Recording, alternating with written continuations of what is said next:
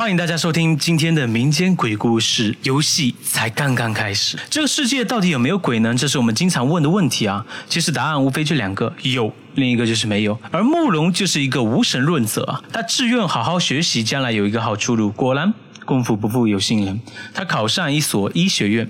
慕容提着行李箱，惬意的呼吸着校园中的空气，一个新的环境，一个新的人生啊！嘿，美女，新来的吧？你好，我叫张邪。初次见面，要不我带你熟悉熟悉医学环境？眼前的这个男生似乎想要讨好慕容，慕容对他礼貌的笑了笑。你好，我叫慕容。张邪双手插兜，故意扮帅的说道：“那我叫你小蓉蓉好了。对了，你在哪个寝室呀？我帮你拿行李箱。”说着便接过慕容的行李箱。慕容鸡皮疙瘩掉了一地。张邪同学，我们好像才认识吧？不要说的好像我们很熟似的。说完，慕容扭头就走。到嘴的肥肉怎么能让他跑了呢？张邪立刻挡住他的路。好了，那你不喜欢就算了。言归正传，你在哪个宿舍？我帮你把东西拿上去吧。慕容清澈的眼眸看着张邪，除了一副放荡不羁、思想龌龊、故意耍帅以外，其他的都还好。呃，那谢谢你吧。我在四二零宿舍。张邪本来阳光的脸上顿时阴了下去，自言自语道。哎呀，该死！怎么会在那个宿舍呢？校长疯了吧？慕容觉得很奇怪，你怎么了？一个人念叨什么呢？张邪深深的看了一眼慕容，慕容啊，你刚来，你并不知道这个学校的事情。如果可以的话，你还是给学校反映一下，换宿舍吧。慕容性格本来就倔，听到这里立刻拒绝了，不换。我很好奇，你算了，舍命陪君子吧。我送你上楼吧。一路上时不时议论着张邪和慕容。嘿，快看，那不是张邪吗？他旁边那个美女是谁啊？不会是他女朋友吧？啊，气死了！我哪点不比他差呀？慕容抬着头调侃道：“哟，看来你在学校还是个风流人物啊！根据那些花痴的语言，你还挺花心的吧？”张邪邪魅的一笑，毫不在乎的说道：“怎么，慕容大小姐吃醋了吗？”慕容假装厌恶的看了他一眼：“咦，你好恶心！”慕容能看得出来，张邪的笑太假了。究竟四二零有什么样的事情？还有张邪似乎在隐瞒着什么。来到四楼，找到四二零，似乎很久没人住了，里面的灰尘铺满各个地方，唯独窗户似乎有人打扫过，一点灰尘都没有。慕容叹了口气说道：“好了，本小姐现在安全了，你可以退下了。”张邪差点笑出声来：“哼，亏你还那么幽默。如果你知道这里的事情，你也不会那么轻松了。既然都来了，我替你打扫打扫吧。”慕容这时心里还想着，哼，他还挺会搭讪的。两个人忙了好久，终于把房间打扫好了。张邪坐在木板上点了根烟，问道：“哼，慕容，你真的不换宿舍吗？”慕容点了点头。哎，你的性格我喜欢，不过这里可是出过人命的地方呢。门口一个稚气的声音，慕容和张邪随着声音转头看向，那是个女生，看身高只有一米六。乌黑的头发恨不得都要拖到地上，精致的五官加上那一对深邃的眼眸，让他看上去很是神秘啊。女生笑了笑，对着慕容说道：“嘿，你好，我叫雪桐，下雪的雪。”慕容也很客气的回了他。张邪似乎被无视了。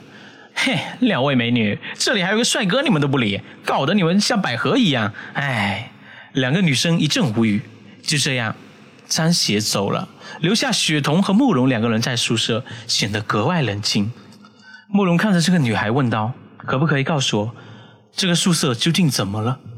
雪桐看着窗户说道：“是这样的，这里被诅咒了。从我们进来的那一刻，这个游戏就开始了。死或活，我们的结局也已经注定了。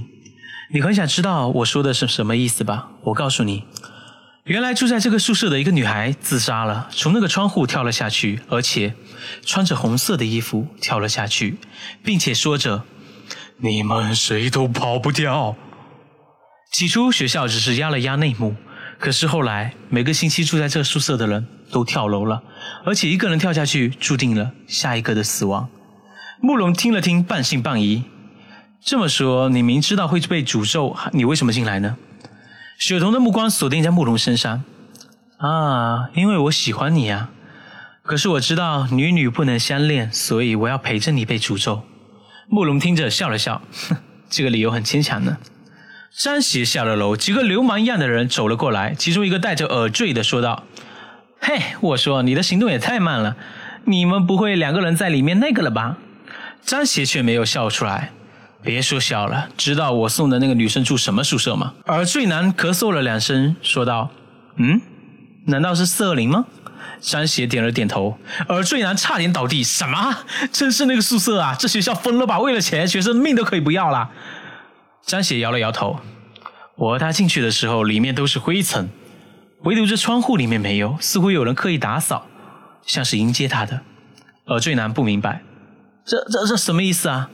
张邪说：“我之前不跟你们说了吗？因为有些事少知道比较好。现在你们知道了也无所谓了。还记得他跳楼的时候吗？”而坠男点了点头。我知道你一直把她看作自己的妹妹，都怪凤羽那个王八蛋伤害了她。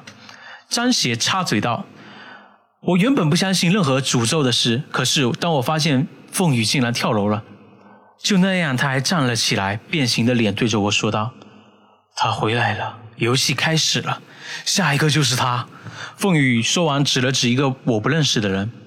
凤羽终于死了，死了还在笑。我当时本来以为这一切该结束了，可是过了星期，结果凤羽预言的那个人竟然也跳楼了。只是我赶到现场，尸体已经不见了。我打听了很多，才知道那个人也是一样，跳楼后又站了起来，说了一句：“下一个就是他。”又是互不认识的人，死了四个之后，终于纸包不住火。可是校长的后台很厉害。闹了很久，还是被学校压了下来。最后我发现，每一个人跳楼就是下一个的开始。我就知道，被诅咒的不是宿舍，而是整个学校。我有预感，这次慕容来，游戏可能还会开始。而最难像是听到鬼故事一般。呃，后来呢？山邪拍了拍耳坠男，我怎么知道？游戏或许才刚刚开始。我不知道我妹妹什么时候才能收手呢？这时，雪桐不知道从哪冒了出来。也许不是你妹妹哟，我不管其他的，我只知道慕容的安全我保了。你不愿说的，你很伟大。